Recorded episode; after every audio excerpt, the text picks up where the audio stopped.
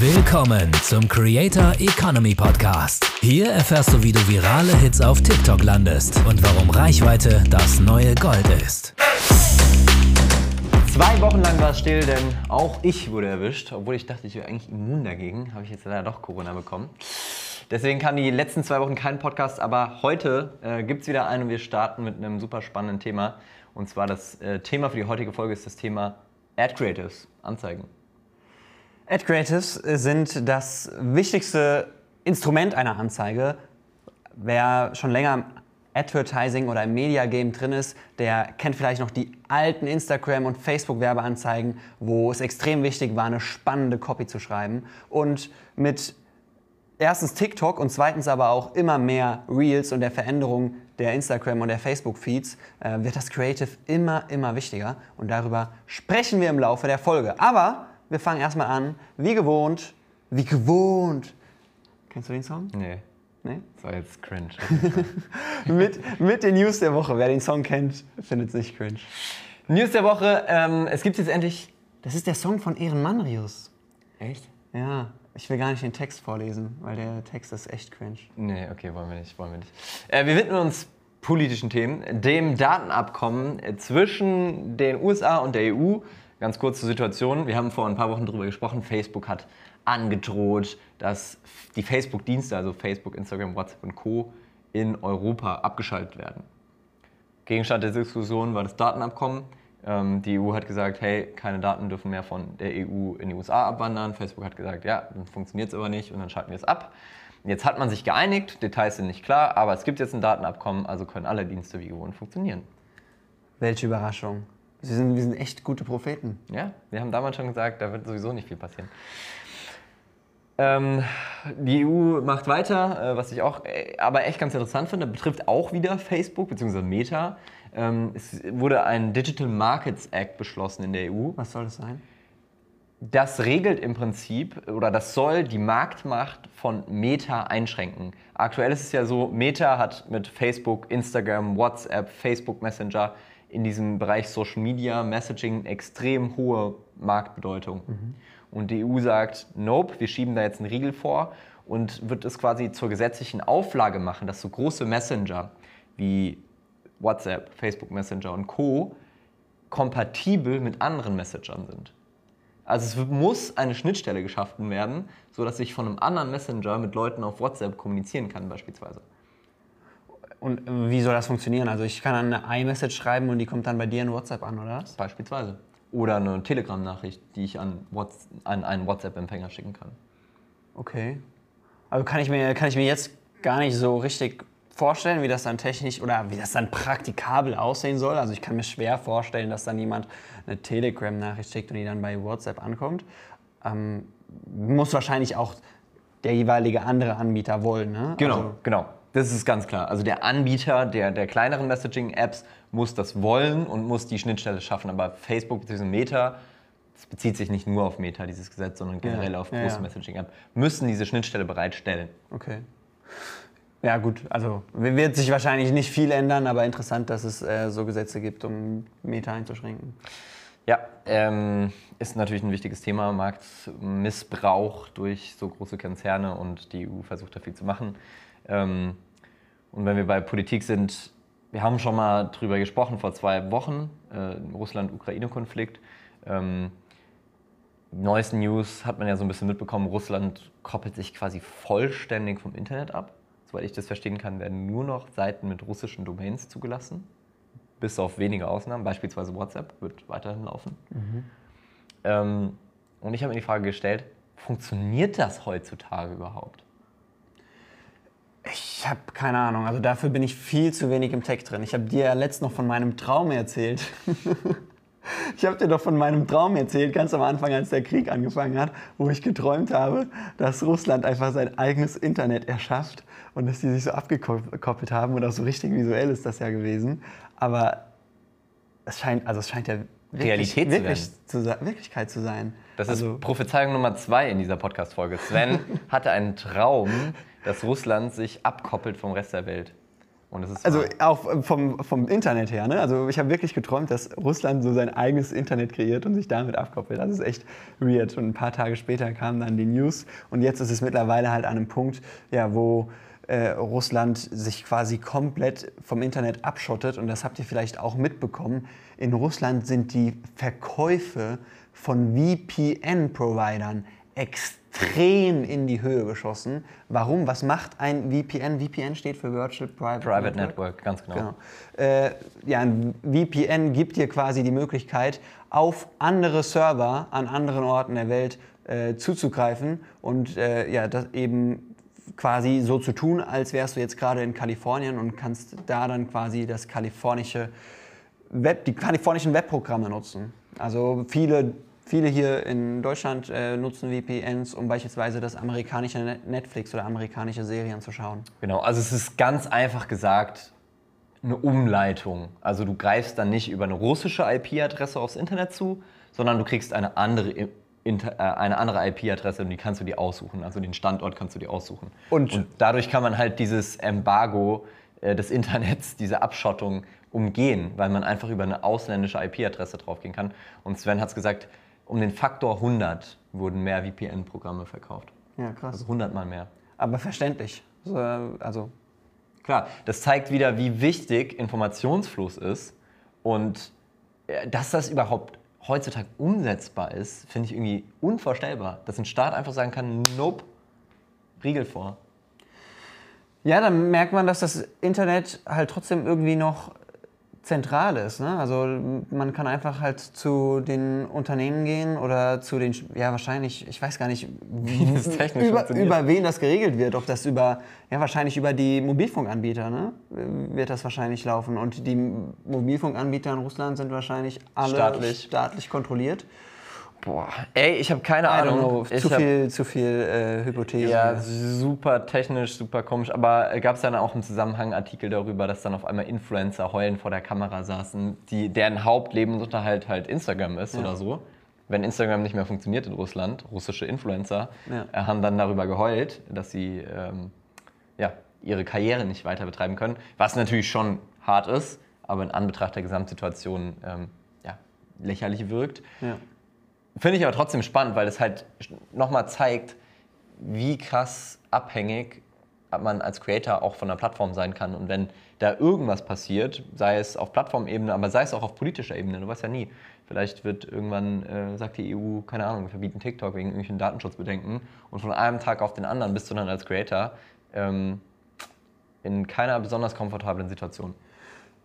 Ja, wobei man dazu sagen muss, äh, das sind wahrscheinlich 80 Prozent aller anderen Jobs in Russland oder in der Ukraine auch nicht gerade. Also Klar. da sind Creator nicht alleine. Wahrscheinlich ähm, haben es Creator da noch deutlich besser, weil sobald sie es irgendwie schaffen, auszuwandern oder so, könnten die wahrscheinlich wieder da starten, wo sie jetzt gewesen sind. Ja, ja. Ähm, es äh, gibt auch gegenseitige Bestrebungen, also was ich auch interessant fand, ähm, sowohl auf ukrainischer Seite als auch auf russischer Seite wurden von Staatsseite Influencer-Kampagnen finanziert, Informationskampagnen. Also Russland beispielsweise nutzt ganz bewusst Influencer, die pro-russische, pro-Putin, pro-Krieg Propaganda betreiben und damit ihre Follower beeinflussen. Auf welcher Social Media Plattform? Ich, wei- ich weiß Es gibt nicht ja genau. eigentlich keine mehr. Naja, Russland hat ja selber dieses, ähm, wie heißt es, Kont V Kontakte oder so. Das ist so ein Facebook-Klon, so ein russischer. Keine Ahnung. Ähm, der da und natürlich auch auf Instagram. Also die, die es bislang gab. Wie heißt der denn hier? Wie Kontakte? Wie Kontakte? V-Kontakte, ja genau. Also es ist im Prinzip ein Facebook-Klon einfach. Okay. Ähm, und der ist in Russland recht groß. Okay. Ja, äh, aber also, dass man, dass es in, das in der Ukraine und so auch gibt oder dass es das in den USA auch gegeben hat und so, davon hat man ja mitbekommen. Äh, da geht es natürlich um Aufklärung, aber ganz wichtig ist, egal welcher, welches Land dahinter steht und diese Kampagnen subventioniert oder finanziert, da steckt natürlich immer eine Subjektivität dahinter.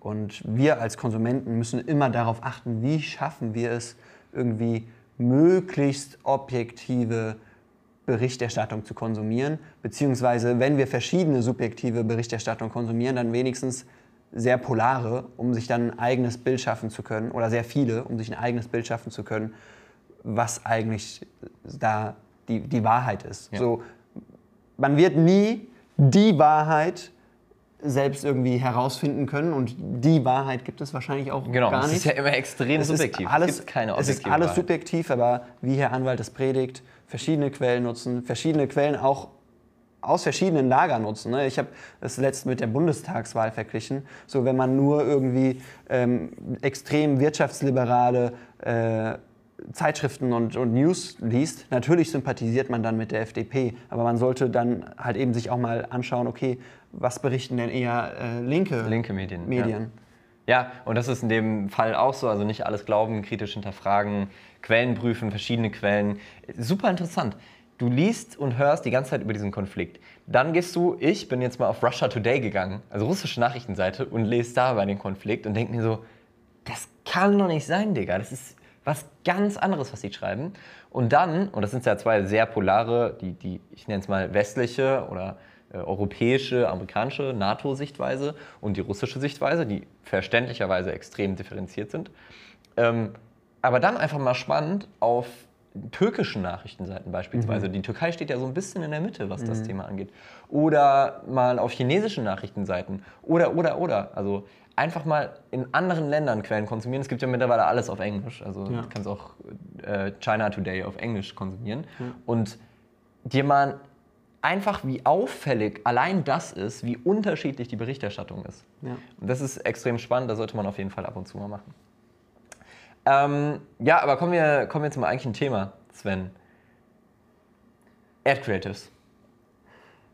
Worum, worum geht es? Erstmal ganz kurz, was sind Ad Creatives überhaupt? Vielleicht kann, können wir das mal ganz kurz definieren. Facebook, Instagram, TikTok und eigentlich alle anderen digitalen Medienplattformen oder sagen wir, spezifiz spezifizieren wir das mal auf Social Media Plattformen, geben dir die Möglichkeit, Werbeanzeigen zu schalten, um mehr Traffic auf deine Webseite zu bekommen, mehr Follower zu bekommen oder Sales in deinem Shop zu machen, der mittlerweile ja auch beispielsweise bei Instagram direkt in Instagram stattfinden kann. Und diese Werbeanzeigen können oder werden in den allermeisten Fällen in deinem Feed angezeigt. Also auf der TikTok for You Page, im Instagram Feed, auch in den verschiedenen Instagram Feeds. Es gibt ja mittlerweile äh, ja, drei verschiedene Feeds, die du dir anzeigen lassen kannst. Oder im Facebook Feed. Und wenn wir von diesem Ad Creative sprechen, dann ist das in den meisten Fällen, vor allem bei TikTok ausschließlich ein Video, bei Instagram immer mehr Video und bei Facebook gibt es auch noch einige Möglichkeiten, da eine Grafik bzw. ein Foto zu platzieren. Genau, also es geht einfach darum, das Kreative hinter einer Anzeige, die Gestaltung, also Video, Bild, Grafik. Genau, genau, ja. genau. Das, Man unterscheidet eigentlich zwischen Creative und Copy. Copy ist der Text und Creative ist das Visuelle. das, was man wahrnimmt, sieht, whatever, hört. Genau. Und die Frage ist jetzt, warum oder welche, besser gesagt, welche Rolle spielt das Ad Creative in einer Anzeige, äh, in einer Kampagne, besser gesagt?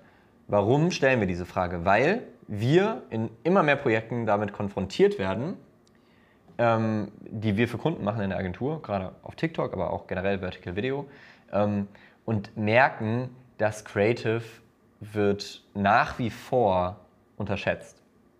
Warum ist das so? Ich glaube, sehr viele Unternehmen unterschätzen nicht unbedingt das Creative, sondern mh, gehen so nach dem 80-20 Aufwandprinzip.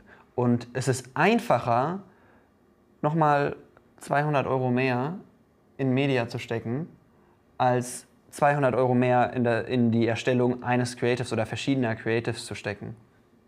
Das verstehe ich jetzt nicht ganz. Musst du erläutern. Also, Unternehmen hat Creative, das kostet Ja. Geld in der Produktion. Ja.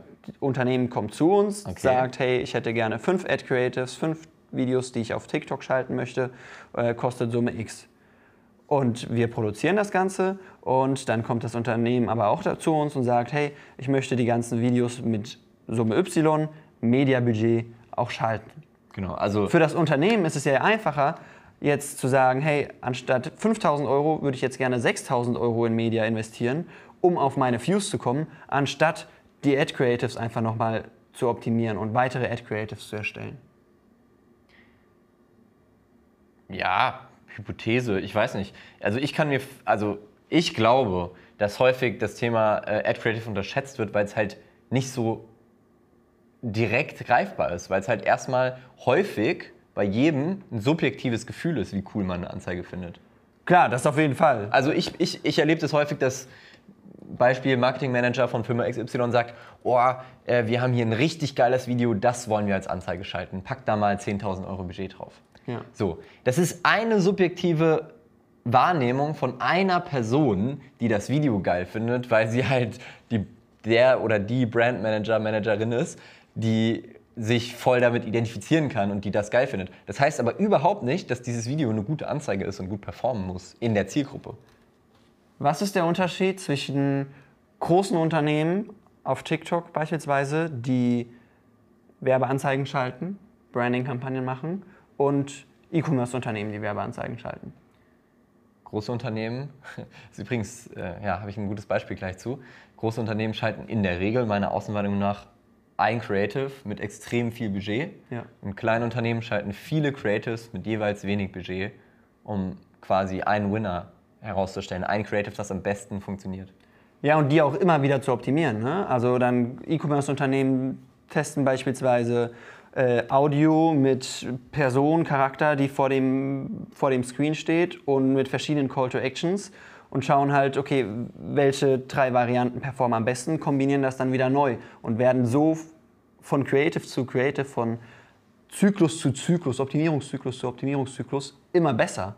Und wenn man halt nur ein Creative erstellt und da richtig viel Budget drauf kloppt, dann hat man diesen Optimierungsprozess halt nicht. Genau. Du kannst auf dein Ziel optimieren, also auf Conversions oder Web-Visits, App-Downloads, whatever beispielsweise. Aber du kannst über eine Anzeige, das wissen viele gar nicht, auch die Targetierung steuern. Weil Facebook, Instagram, aber auch TikTok funktionieren alle algorithmisch. Und die Targetierung dieser Plattform ist mittlerweile so gut, dass man nicht alles einstellen muss, beziehungsweise auch gar nicht mehr kann. Facebook hat auch ganz viele Einstellungsmöglichkeiten in den Ads entfernt. Was passiert jetzt? Der Algorithmus steuert eine Anzeige selber aus. Und ich kann über die Gestaltung des Creatives auch die Targetierung beeinflussen. Beispiel, wir beiden nehmen genau dieselbe Ad auf. Oder ich nehme genau dieselbe Ad auf und dein Dad, der Martin, nimmt dieselbe Ad auf. Wir spielen dieses Creative aus an eine weite Zielgruppe. Was wird passieren?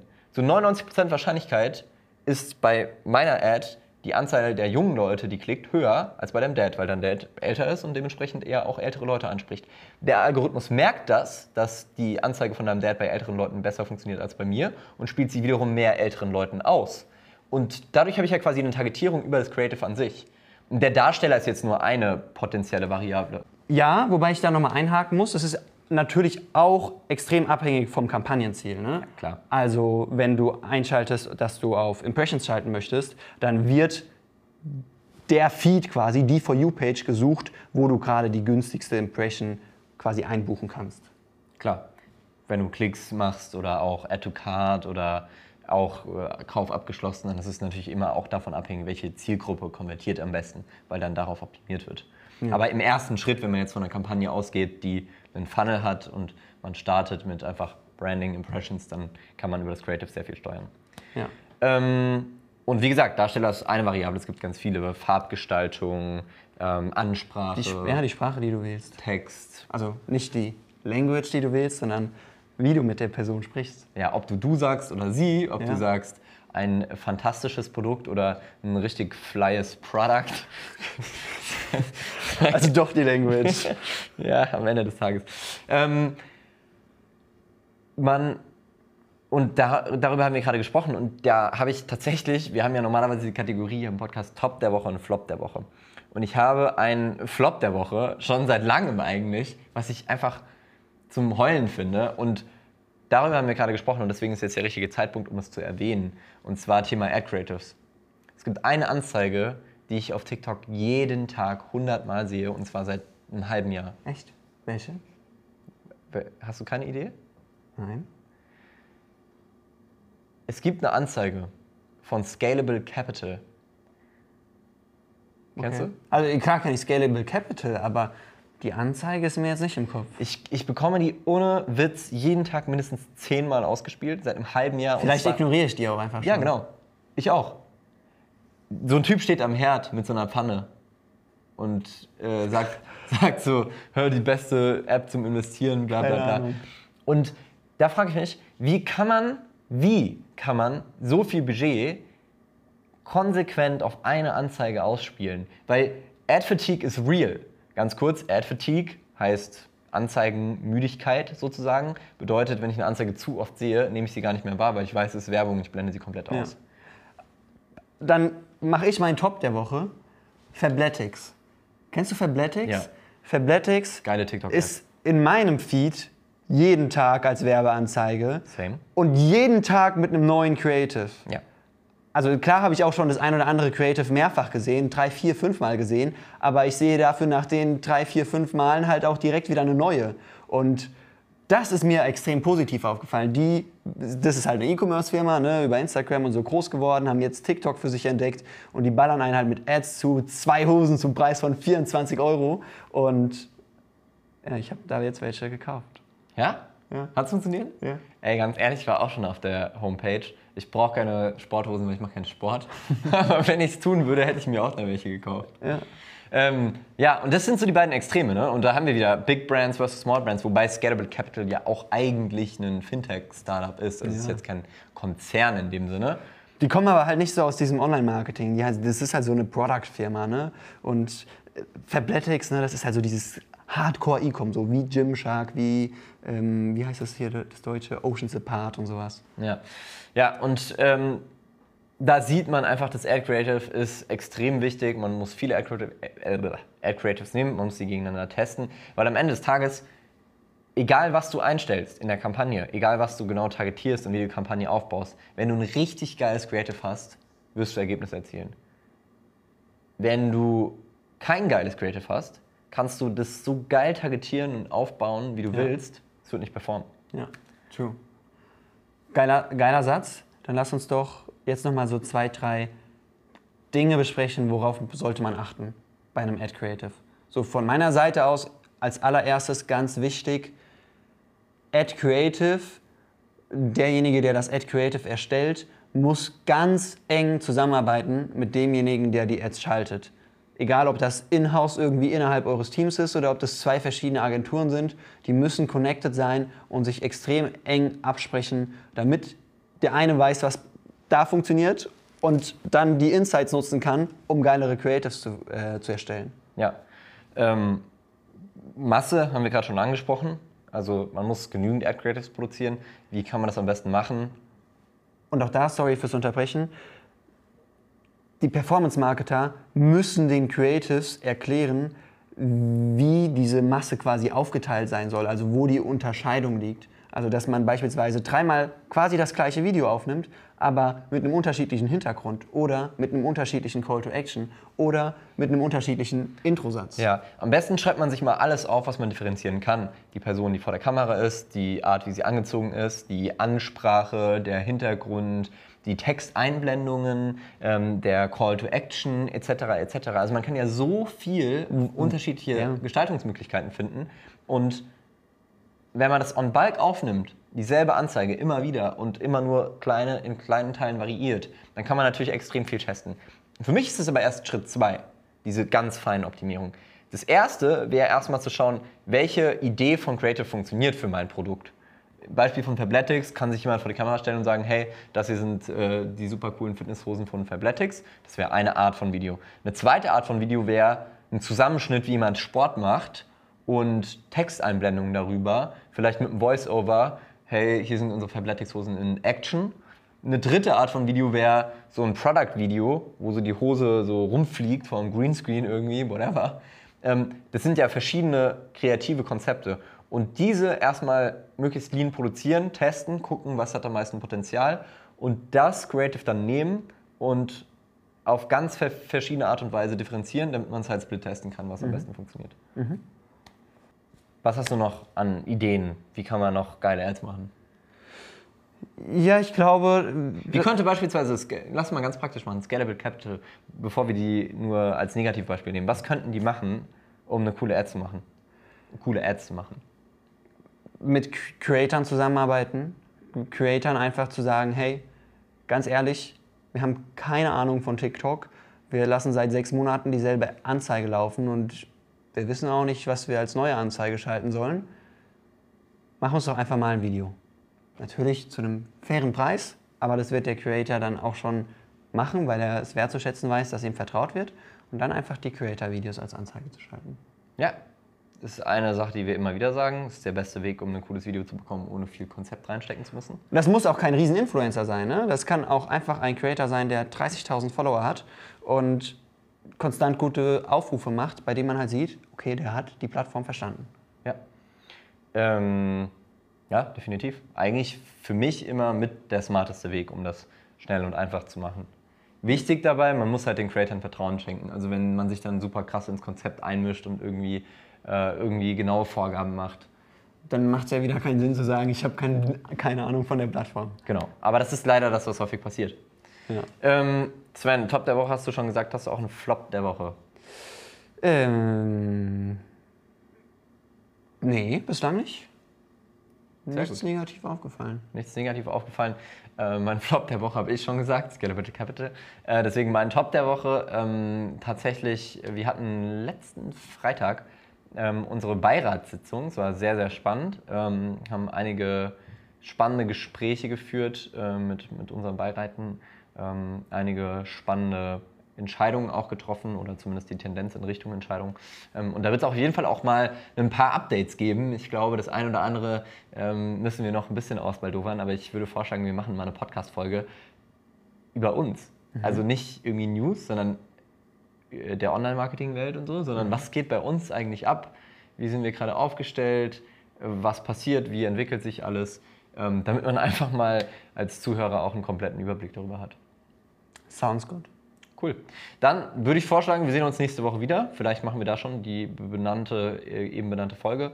Und bis dahin wünsche ich euch eine schöne Woche. Produziert fleißig Ad Creatives. Ciao.